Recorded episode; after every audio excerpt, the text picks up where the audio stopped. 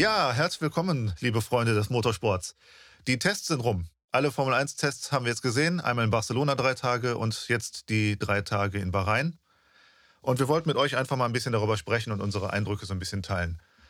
Ja, Ruben, wie hast du die Tests erlebt, jetzt speziell die letzten in Bahrain? Also an der Stelle muss man sagen, das waren sehr spannende Tests, obwohl man ja teilweise ja gar nicht sagen konnte, was für Modis gefahren wurden. Sind jetzt Rennsimulationen gefahren, sind jetzt Prüffahrten gefahren worden.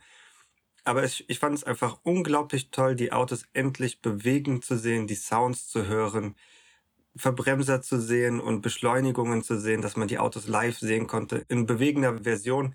Weil ein Auto, das du fotografierst aus einem ganz bestimmten Winkel, hat eine ganz andere Präsenz, als wenn das Auto sich bewegt, sich in eine Kurve neigt, ja, den Boden berührt. Das, da werden wir gleich vielleicht nochmal drüber reden, wenn du da Funkenflüge siehst das waren schon beeindruckende Bilder. Es ist endlich so weit, dass wir die Autos sehen konnten. Ich fand es unglaublich toll. Sehr cool. Ja, wir müssen noch für euch da draußen sagen, Ruhm ist leider erkrankt. Genau, ich habe Corona bekommen. Leider. Daher ist er heute nicht bei uns im, bei mir im Studio mit dabei, sondern bei sich zu Hause. Richtig. Und darum ist auch meine Stimme so ein bisschen angeschlagen. Ich hoffe, ihr könnt mir das verzeihen. Aber die Tests waren einfach viel zu spannend, als dass wir jetzt die Folge ausfallen lassen wollten. Ja. Da müssen wir einfach drüber reden. Unbedingt, ja. Ich fand's auch cool. Ja, lass uns doch einfach mal ein bisschen einsteigen in die ganze Thematik. Am Donnerstagmorgen war ja schon erstmal in der ganzen Formel-1-Welt ein wenig Schock, als eine bestimmte Garage aufging und ein Auto herausfuhr. Richtig, der Mercedes. Ja, der Mercedes. Wahnsinn, ne? Also ich war ja. auch, ich muss ehrlich dazu sagen, ich war jetzt nicht geschockt, aber ich war stark überrascht. Das Auto sah ja wirklich komplett anders aus zu Barcelona. Mhm. Und ich habe mich auch wie alle anderen gefragt, okay, keine Seitenkästen oder kaum Seitenkästen. Was ist da los bei Mercedes? Wie war dein Eindruck? Also mein Problem an der Stelle war gewesen, dass ich den Morgen noch damit verbracht hatte, über Bescheid zu geben, dass ich krank bin, gewisse Telefonate okay. zu machen, noch zum Arzt zu fahren. Ich bin also noch ein bisschen später erst in das ganze Thema reingekommen. Aber als ich dann gesehen habe, dass der Mercedes fährt und dass der eigentlich gar keine Seitenkästen hat, boah, da habe ich gedacht, boah, jetzt musst du erstmal ein bisschen zurückspulen, noch ein bisschen nachverfolgen. Es waren spannende ja. Zeiten. Ja, voll. Also ich habe es auch ein bisschen gefeiert, muss ich ehrlich sagen das war schon krass, dass die, dass die die Garage aufmachen, dann kommt da dieses Auto raus. Und ich war auch ein bisschen überrascht.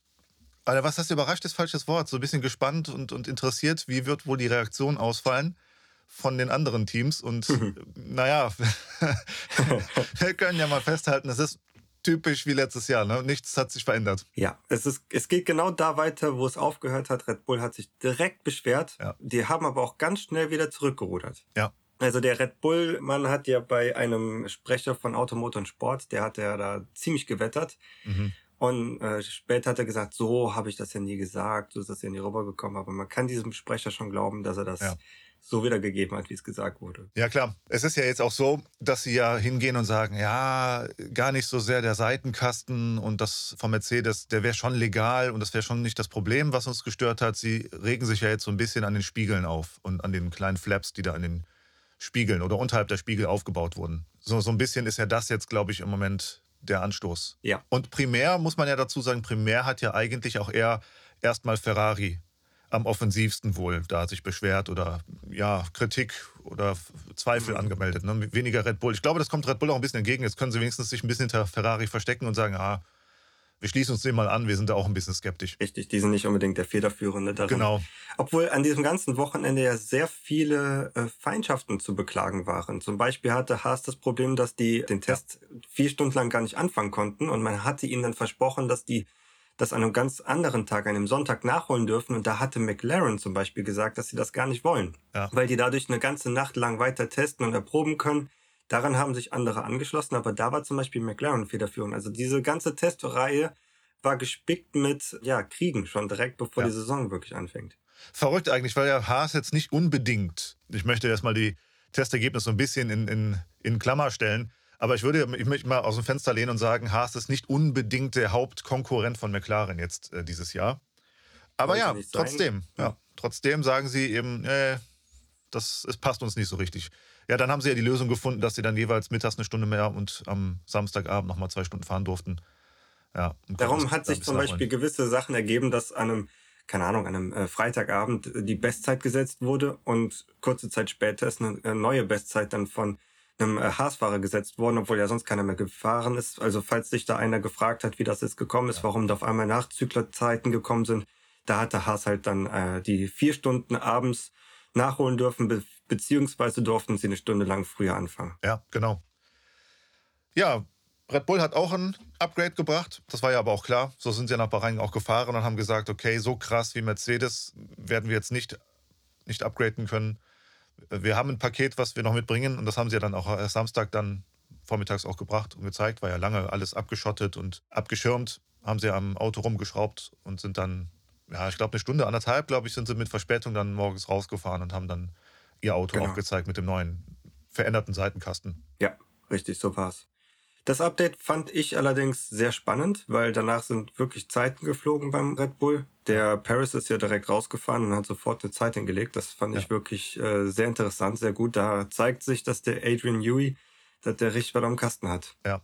Ich, ich muss ehrlicherweise dazu sagen, ich habe halt den Vormittag über so gedacht, naja, alles abgeschirmt, alles zu, du siehst nichts, alle machen sie die große Welle.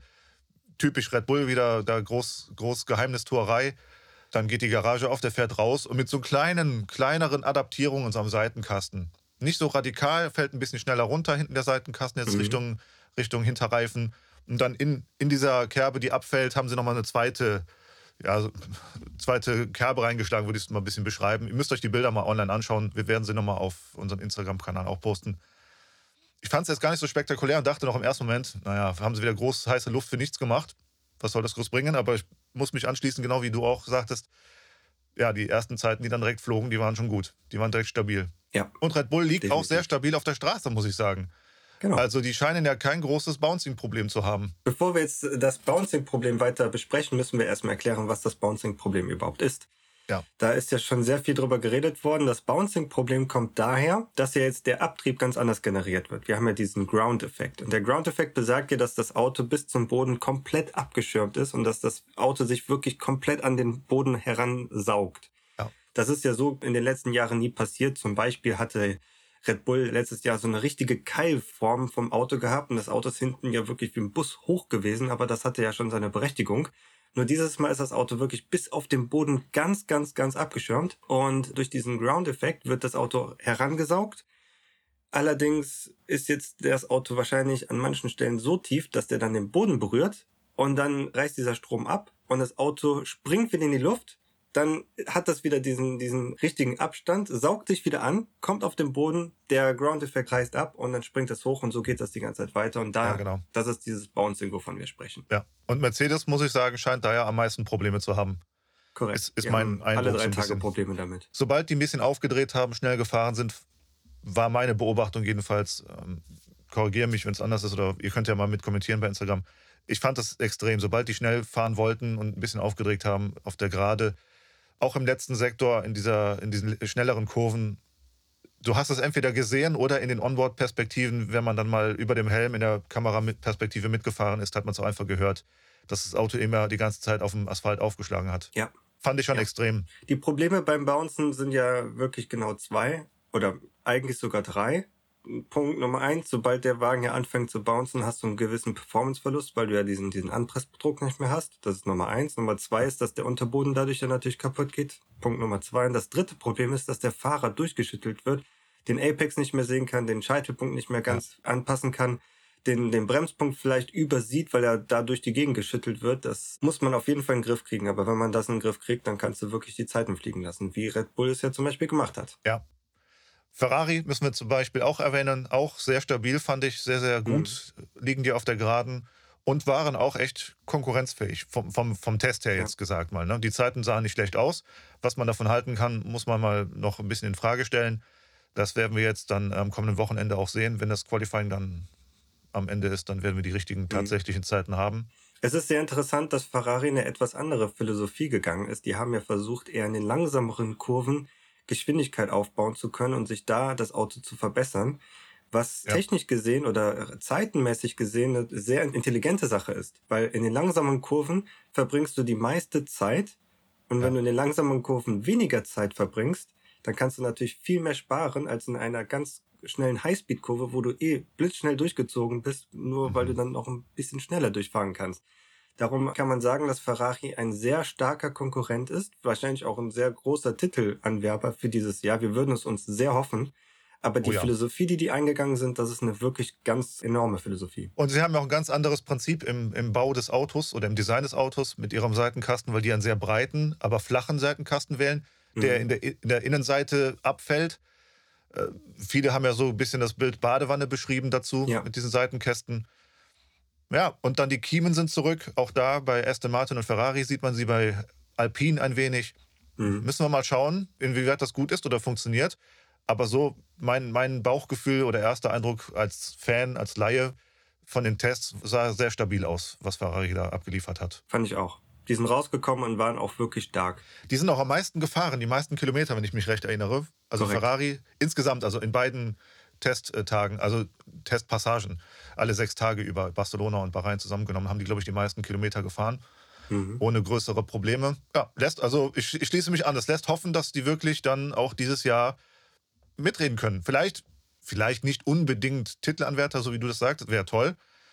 Ich bin da vielleicht noch ein bisschen defensiver und würde sagen, wenn sie hier und da mal einen Sieg ohne den geschenkt zu bekommen, weil Mhm. vielleicht Red Bull und Mercedes Theater miteinander haben oder Ausfälle vorne sind, sondern wenn sie wirklich auch von sich aus eigenständig hier und da mal einen Sieg fahren können, wäre schon cool. Würde ich super feiern. Aber ob sie wirklich über eine ganze Saison so nah dran sind, dass sie Titelanwärter sein könnten, weiß ich noch nicht so richtig. Wir werden es spätestens diese Woche Samstag sehen. Ja. Wenn wir das Q3 abgeschlossen haben, dann haben wir wirkliche Zeiten am Tisch liegen. Genau. Wo du aber eben schon die Kilometer angesprochen hattest, fand ich es sehr interessant, dass wir eine komplett neue Fahrzeuggeneration haben, aber super wenig Ausfälle. Es gab natürlich Ja. ein paar Ausfälle, zum Beispiel ist einmal der Williams, da sind beide Bremsen abgebrannt. Ja. Und bis dato weiß man noch nicht mal, woran das liegt. Und als die ganzen Bremsen am Brennen waren, dann hat auch die Aufhängung versagt durch die große Hitze. Das Auto hat sich gedreht und noch mehr Feuer gefangen. Das war ein großer Ausfall. Ansonsten hat man sehr viel von kleinen hydraulischen Lecks gehört. Und das war's auch schon. Da ist jetzt kein großer Crash passiert, kein Abflug, kein Ja. Motorschaden oder sonstiges. Da sind eigentlich die Tests sehr, sehr human verlaufen dafür, dass es komplett neue Autos sind und eigentlich alles neu ist. Das zeigt, dass die Ingenieure richtig gut dabei sind und echt tolle Autos auf, auf den Tisch gelegt haben. Ja, man muss ja ein bisschen dazu sagen, fairerweise hat sich ja vom Motor und vom Getriebe her und vom Antrieb und, und Hybridantrieb und sowas nicht so sehr viel geändert. Das Da ist ja viel gleich geblieben. Ne? Das Einzige, was jetzt wirklich radikal uns auffällt, ist, wie gesagt, der, der Abtrieb, der generiert wird über den Ground-Effekt. Und das Äußere, das Design des Autos hat sich sehr viel verändert. Korrekt. Aber auch da hätte es natürlich sein können, dass das Kurvenverhalten anders ist, dass man Quersteher hat, Abflüge bekommt. Das hätte durch die, durch die veränderte Aerodynamik passieren können. Oder wir haben ja auch jetzt mehr E10-Anteil. Das hätte auch sein können, dass das eine Ja. Steuergerät oder der eine Verbrenner da ein bisschen Probleme gezeigt hat. Aber glücklicherweise konnten wir da jetzt Ja, keine stimmt. großen Probleme verzeichnen. Stimmt, hast du recht. Ja. Ja, wir haben halt hier da schon ein paar Ausfälle, Ausroller und Stehenbleiber gesehen. Auch Alfa Romeo, Aston Martin, Richtig. Vettel war auch dabei. Aber ja, insgesamt gebe ich dir recht. Haben sie sehr viel abspulen können, die Teams. Sehr, sehr gut gefahren, sehr stabil dabei gewesen. Aber du hast es gerade schon erwähnt, finde ich auch ein recht spannendes Thema, was wir vielleicht nochmal aufgreifen können, was aus den Tests aufgefallen ist. Bremsen. Mhm. Also gerade, gerade McLaren hat ja mit den Bremsen große Probleme jetzt in Bahrain gehabt. Was ja. Ja. auch anderer Temperaturlage geschuldet ist im Vergleich zu Barcelona. Da sahen sie ja sehr stabil aus und sehr, sehr viel gefahren. Und man hatte ja schon so ein bisschen auch dem Norris da gegeben. Eine kleine Favoritenrolle zugeschoben, wo der Norris auch gesagt hat, Leute, nee, nee, äh, ist noch zu früh für so eine Prognose. Jetzt in Bahrain hat sich dann gezeigt, mit anderer Temperaturlage, deutlich heißer, deutlich höhere Temperaturen, prompt massive Bremsprobleme bei McLaren. Ja, wir sprechen zum Beispiel in Barcelona von Temperaturen 18 bis 20 Grad, aber jetzt Ja. der letzte Test, das waren weit über 30 Grad. Ja. Dann hast du wirklich viel mehr Temperatur in der, in der Bremsscheibe, dadurch, dass das ge- generell wärmer ist und du kannst auch die Temperatur nicht so schnell abbauen. Das ist ein großes Problem, aber gut, dass sie das jetzt schon haben, dass sie das jetzt sehen konnten, damit sie sich dann für eine Woche lang wirklich darauf vorbereiten können, die Bremskühlung nochmal genauer Ja. anpacken können, damit sie jetzt am Wochenende wirklich da sein können.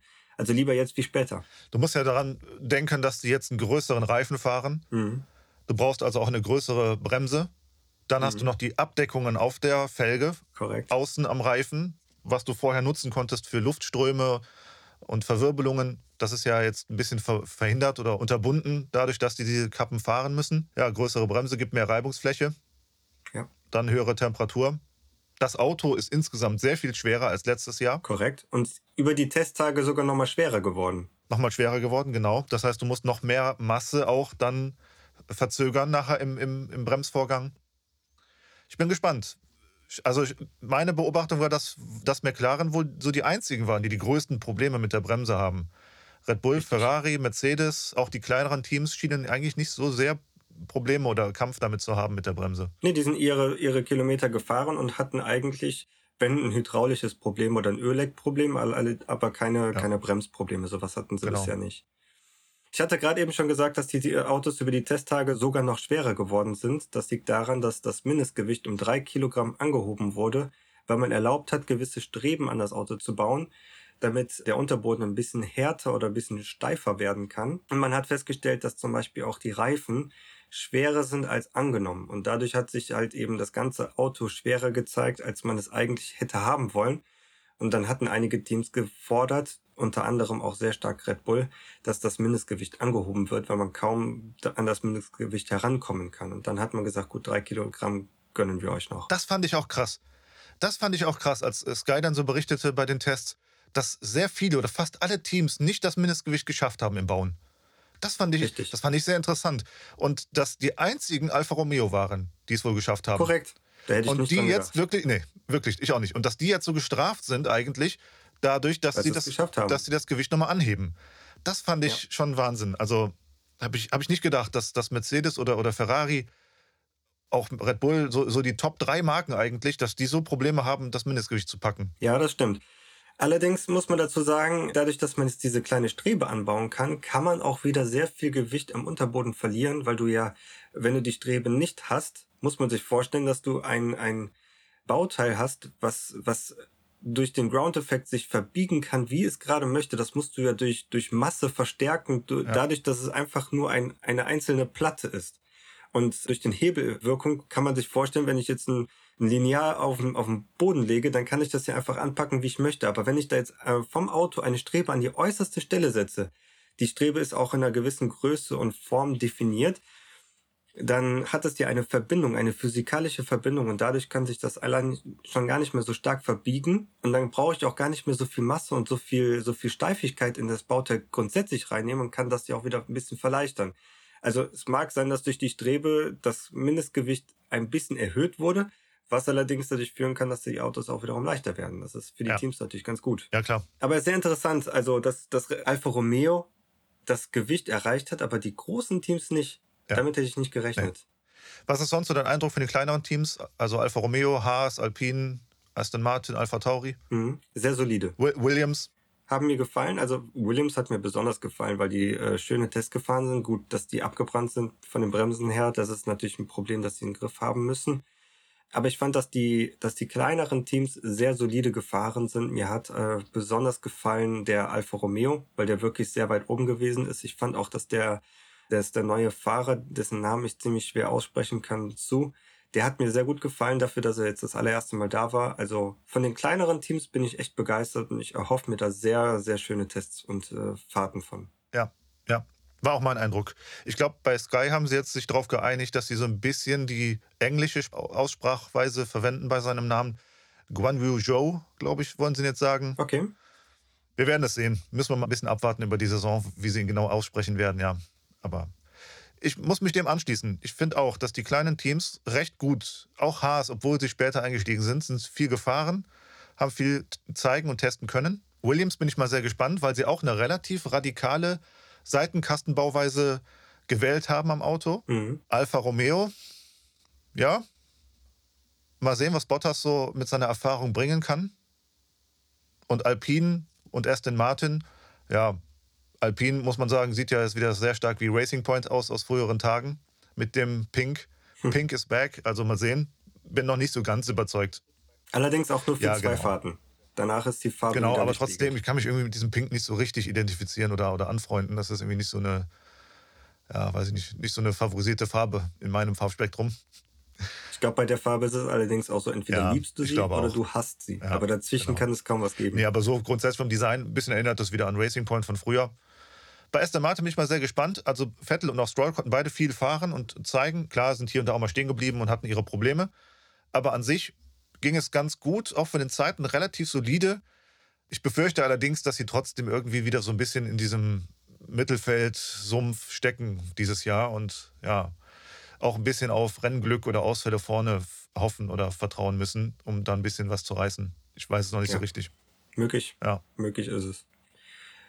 Wir müssen noch eine ganz wichtige Sache gerade ansprechen. Und zwar haben wir eine Größe wieder im Formel 1 Kader, die es letztes Jahr nicht gab, die letztes Jahr nicht gefahren ist. Und zwar bei Haas. Da ist nämlich ein Fahrer oh ja. ersetzt worden. Oh ja, wir haben Kevin Magnussen zurück. Ganz genau. Hättest du das erwartet? Überhaupt gar nicht. Also ich, ich hatte mit sehr vielen Fahrern gerechnet. Fittipaldi hatte ich ja. äh, gehofft. Ich hatte auch gedacht beim Giovinazzi, das würde mich sehr freuen, wenn er zurück ist. Aber Magnussen, das hat mich positiv überrascht. Ich mag den Fahrer sehr. Das ist ein äh, sehr sympathischer Fahrer, der viel Erfahrung mitbringt, was für den Mick eine wirklich gute Sache ist, was, ja. weil er von ihm sehr viel lernen kann. Das, was er ja beim Marzipin jetzt nicht unbedingt konnte. Und äh, das wird schon eine große Bereicherung für das Team sein. Weil der Magnussen ist ja auch lange mit Haas gefahren, die kennen sich, mhm. die mögen sich und das ist immer eine sehr gute Basis. Also ich muss ehrlicherweise sagen, ich bin nicht überzeugt davon. Ich hätte es auch nicht gemacht. Okay. Also ich bin nicht so. Ich war sehr überrascht, dass, dass sie Kevin Magnussen jetzt zurückhaben. Muss ich ehrlich sagen, war wirklich sehr, sehr überrascht. Ja, okay, der kennt das Team, der war lange da und Erfahrung bringt er mit. Aber so wie man gehört hat, ist ja Magnussen auch eher so ein Drecksackfahrer, so möchte ich es mal sagen.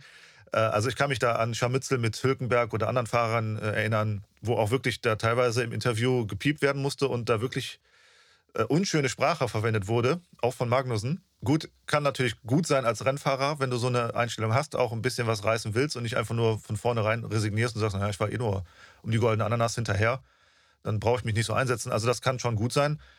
Ja, die Erfahrung bringt er mit wird eine andere Messlatte auch sein als Mazepin für Schumacher. Obwohl ich mich nicht unbedingt diesen ganzen großen Zweifeln anschließen möchte, dass der Schumacher keine Schnitte gegen Magnussen haben kann. Das glaube ich nicht. Ich denke, denke schon, dass er auch was reißen kann. Ja. Wie gesagt, ich bin nicht überzeugt davon, einfach aus dem Grund, ich hätte eher eine innovativere oder eine zukunftsorientiertere oder eine jugendförderndere Lösung gut gefunden. Also mir tut es dann um so Jungs wie Fittipaldi leid, die dann mal ein bisschen testen dürfen und Talent mitbringen. Es hätte vielleicht auch den einen oder anderen guten Fahrer aus der F2 noch gegeben, den man hätte mal ins Auge nehmen können. Naja, es hat man sich für diese Lösung entschieden. Ich muss es nicht entscheiden. Bin keine handelnde Person bei Haas. Das können sie machen, wie sie wollen. Aber ich bin ein bisschen, finde es ein bisschen schade, bin ein bisschen traurig über diese Lösung jetzt. Und werde es mal mit, mit vorsichtiger Skepsis ein bisschen beobachten, wie gut dieser Schachzug oder Move war, jetzt den Magnussen ins Cockpit zu setzen. Mhm. Weißt du, der ist ja auch eine Zeit lang raus und jetzt die, das neue Design, die schwereren Autos, größere Reifen, da hat sich ja auch ein bisschen was geändert, seitdem der wieder, wieder jetzt im Cockpit sitzt. Und ob du das nur über jetzt zwei, drei Testtage rauskriegst und direkt in der Saison auch ein bisschen mit einsteigst, also ich meine, nicht, wir müssen jetzt nicht darüber reden, dass Haas da die Punkte dieses Jahr sammelt. Aber trotzdem wird er bestimmt auch seine Akklimatisierungszeit brauchen, schätze ich mal. Aber wir werden sehen. Vielleicht überzeugt er oder überrascht er uns ja alle eines Besseren. Also dazu habe ich zwei Punkte zu erwähnen. Punkt Nummer eins ist, es mag vielleicht sein, dass der Magnussen deswegen genommen wurde, weil man jetzt so im Zugzwang gewesen ist, weil ja der Marzipin so kurz vor dem Start herausgefallen ja. ist und man jetzt irgendwie einen Vertrag und einen Fahrer an Land ziehen musste und vielleicht hat sich das mit anderen ein bisschen schwerer ergeben als mit dem äh, Magnussen und man war froh, einen Fahrer zu haben. Punkt Nummer eins. Und Nummer zwei, wo du sagtest, dass Haas keine Punkte beziehungsweise wenig Punkte machen kann. Da hoffe ich dir vehement widersprechen zu können, weil Haas ja, ähm, also ich hoffe es, ich, ich kann es mir nicht ganz vorstellen, leider, aber ich hoffe es weil ähm, Haas ja ganze letzte Saison gesagt hat, dass sie auf diese Saison schauen. Ja. Das Auto macht eine gute Form. Die haben sehr viel von dem Ferrari äh, kopiert, ja. was, wenn Ferrari gut ist, ja immer nur gut für Haas sein kann. Und die haben zwei Fahrer, die auch tatsächlich in die Punkte fahren können. Der Mick, der hat's drauf. Der muss sich jetzt nur beweisen, weiter im Feld vorne zu sein, da genauso gut fahren zu können. Ich hoffe, dass ich dir da sehr widersprechen kann. Ja.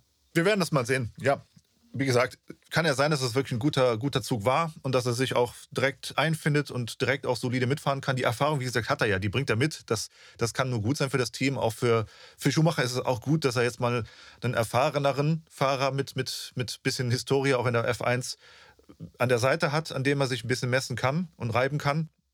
Das ist von der Seite bestimmt nicht schlecht. Aber ja, wie gesagt, es, es hätte mich ein bisschen gefreut, wenn man da ein bisschen innovativer, ein bisschen mutiger und ein bisschen auch auf Jugend gegangen wäre, vielleicht nochmal. Ne? also auf Talent.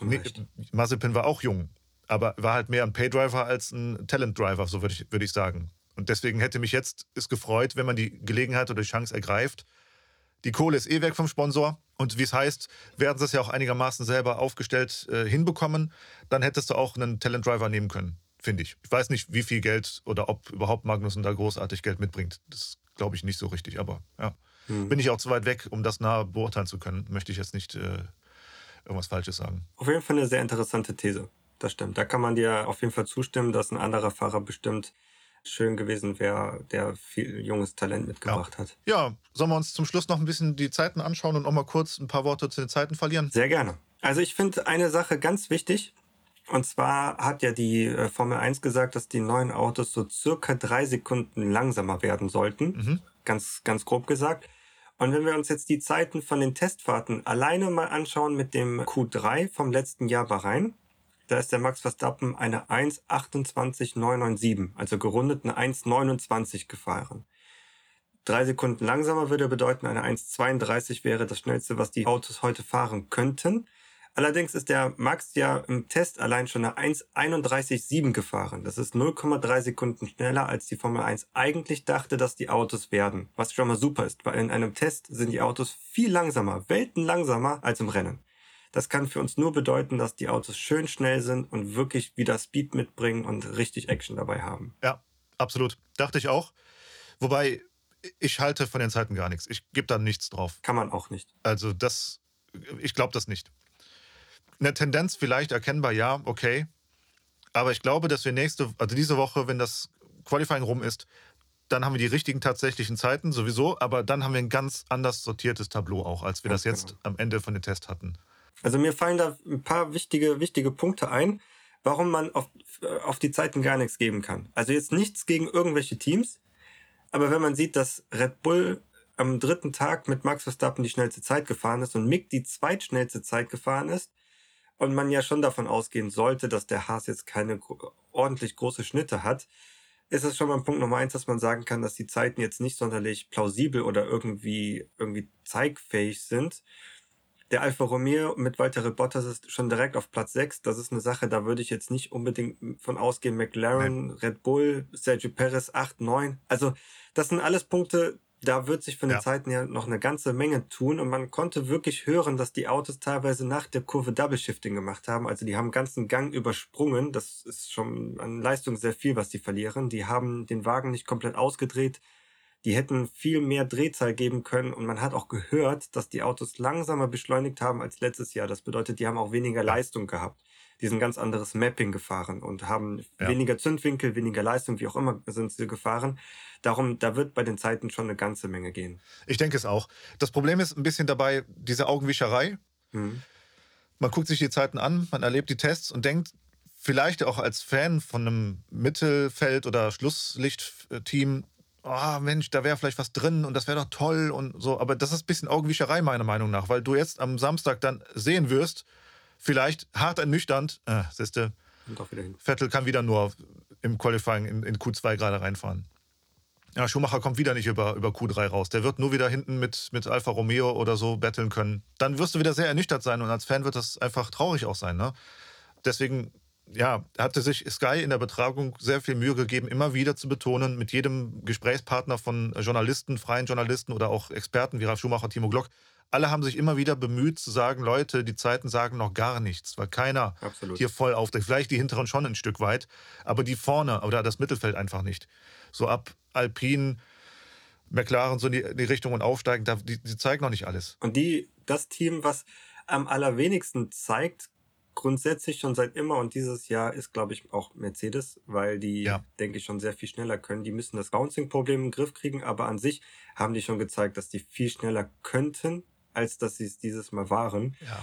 Und ich finde zum Beispiel auch sehr interessant, das war jetzt auch in der Netflix-Dokumentation Drive to Survive sehr schön gezeigt, dass bei dem Freitag-Test, dass sich beide Fahrer noch darüber beschwert haben, letztes Jahr das Auto ist unfahrbar. Hamilton hat sich sogar beim Test gedreht und hat gesagt, Alter, mit der Karre kannst du, kannst du nichts gewinnen.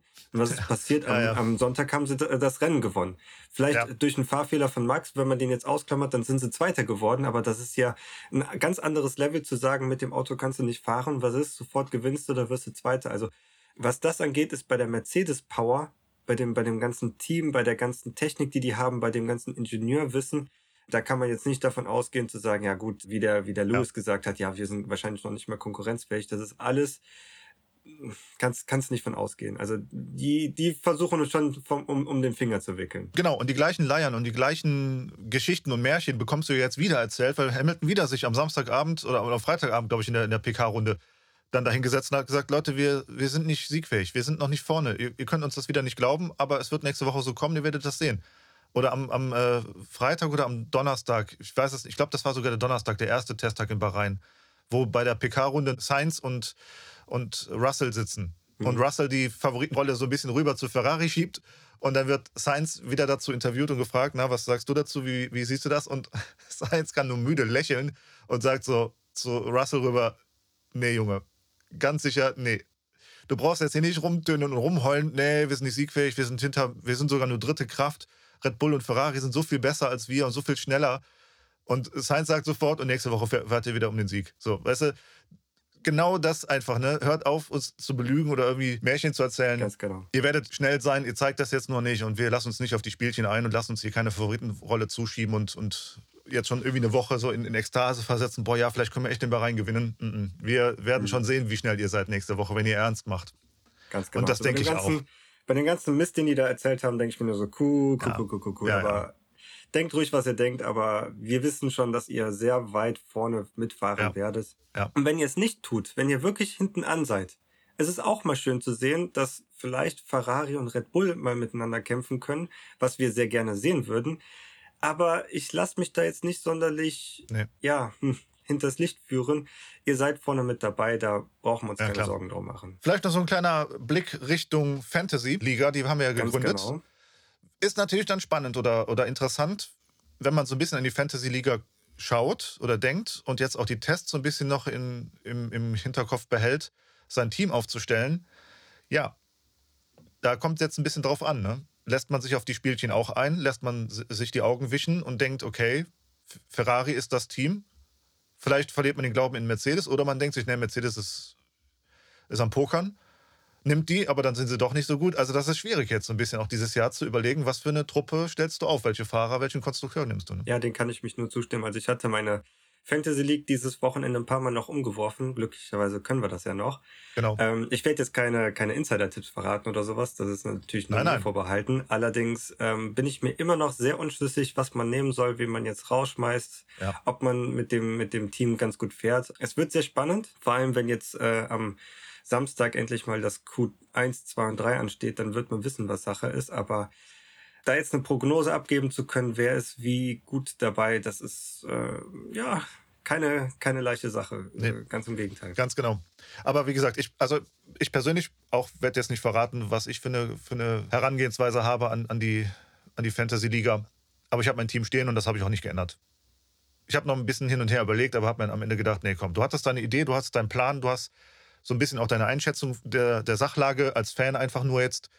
Und ich glaube, ich ziehe die auch einfach durch. Dazu kann man nur sagen, Word.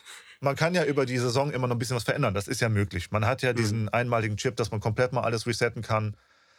Aber ja, ich, ich bleibe jetzt einfach dabei und vertraue mal auf meine, auf meine Herangehensweise oder auf mein Bauchgefühl. Ich will es einfach mal so lassen. Aber ja, Leute, ihr habt noch die Chance. Wir wollen das in dieser Gelegenheit einfach nochmal erwähnen. Wir haben noch ein paar Tage, bis der Saisonstart endlich da ist. Freitag geht es in Bahrain endlich offiziell los mit der Formel 1. Man kann auch später einsteigen, aber ihr verliert halt wertvolle Punkte, weil wir schon Punkte sammeln ab dem kommenden Wochenende. Also an alle da draußen, die ihr das jetzt hört und immer noch kein F1-Team gemacht habt, scheut euch nicht. Es tut nicht weh, es kann nicht viel passieren. Stellt einfach auf. Bettelt euch mit uns, macht einfach euer Team. Und dann schauen wir einfach mal. Es ist einfach so viel neu dieses Jahr und auch so viel ungewiss. Einfach aufstellen, einfach das Team machen und mitmachen kann ja nichts passieren. und Spaß haben. Genau. Und im besten Fall, wenn ihr zur Sommerpause führt, wir hatten das in Instagram ja schon gepostet, wenn ihr zur Sommerpause führt, also ausgenommen jetzt unser Podcast-Team und die zwei Teams von uns privat, wenn ihr da führt, also solltet ihr sowieso führen, dann ist es eh hinfällig, aber seid ihr dann auf, auf Position 4 hinter uns dreien, wäre das Szenario so, dann wir zählen äh, nur alle Teams außerhalb des Podcasts und unserer beider privaten. Die sind einfach nur dabei, damit wir uns mit euch betteln können. Aber wer, wenn ihr vorne seid, zur Sommerpause, seid ihr Gast in unserem Podcast. Wir würden euch dann gerne begrüßen, entweder über Stream oder live im Studio. Und zum Saisonfinale werden wir euch dann auch genauso wieder, entweder der gleiche oder jemand anders, wer dann führt, wird eingeladen als Gast zu uns in den Podcast. Deswegen macht mit, genau. es ist ein super Anreiz. es kann sich nur lohnen mitzumachen, allerdings nur weil man Spaß hat und weil man auch was gewinnen kann und auch eigentlich, wie, wie ich finde, eine ziemlich coole Sache zu gewinnen, in einem Podcast mitzumachen. Es gibt auch ein paar kleinere Merchandise, die wir dann noch verteilen werden an die anderen Teams. Mitmachen lohnt sich. Und genau. eine Sache muss man dazu noch sagen, selbst wenn man jetzt mal eine Woche oder zwei Wochen verpassen sollte, wird es, denke ich, nicht so schlimm sein, weil man ja noch gar keine Einschätzung hat, welches Team wirklich gut dabei ist. Und stellt man sich jetzt vor, dass irgendein anderes Team sowas von abgeht, was gar keiner auf dem Schirm hat, dann werden auch die anderen noch gar nicht so viele Punkte gemacht haben. Also keine Sorge, ob man sein, was ja. verpasst oder nicht. Ähm, bei dieser Saison wird es wahrscheinlich noch gar nicht mal so schlimm sein wie letzte Saison zum Beispiel. Wenn man da nicht direkt am Anfang Red Bull oder Mercedes im Team hatte, dann ja, wird man nicht unbedingt äh, den Rückstand ja. aufholen können. Aber das mag in dieser Saison vielleicht ganz anders sein. Ja, genau. Und seid ruhig mutig, mal wirklich was auszuprobieren. Vielleicht gibt es so einen Underdog, den, den gar keinen am Schirm hat, der wirklich super gepokert bisher, äh, bisher hat und noch gar keine Karten gezeigt hat. Und am Samstag wirklich einen davon fährt. Das wäre natürlich Hammer, wenn man genau so ein Team dann äh, in seinem Kader hat. Ja, klar. Ja, cool. Nee, von meiner Seite wäre es das. Ich habe nichts mehr am Zettel stehen. Von meiner Seite auch. Dann bleibt mir nur so viel zu sagen. Leute, macht noch ein bisschen mehr Alarm auf Instagram. Richtig. Wir versorgen euch mit Bildern und mit allem, was ihr so braucht. Aber es ist noch ein bisschen still. Ihr könnt, glaube ich, noch ein bisschen mehr mitreden und mitdiskutieren. Also deswegen bitte, wir bitten drum, macht ein bisschen mehr Alarm noch auf Instagram und sagt gerne eure Meinung zu den Teams, zu den Fahrern. Wir freuen uns schon auf das Rennen kommendes Wochenende, wenn es endlich losgeht. Dann wissen wir, was wirklich Phase ist, was die Zeiten wert sind, wo die Teams stehen. Das wird sehr spannend. Wo sich noch ein bisschen Entwicklungspotenzial oder Bedarf dann aufzeigen wird, das werden wir dann sehen über die Saison. Wir freuen uns sehr. Einschätzung können wir noch keine wirkliche geben. Wir sind auch sehr gespannt und lassen uns überraschen. Macht mit bei F1 Fantasy nochmal der Hinweis, bitte, bitte macht mit. Baut euer Team auf, geht in unsere Liga rein, duelliert euch mit uns.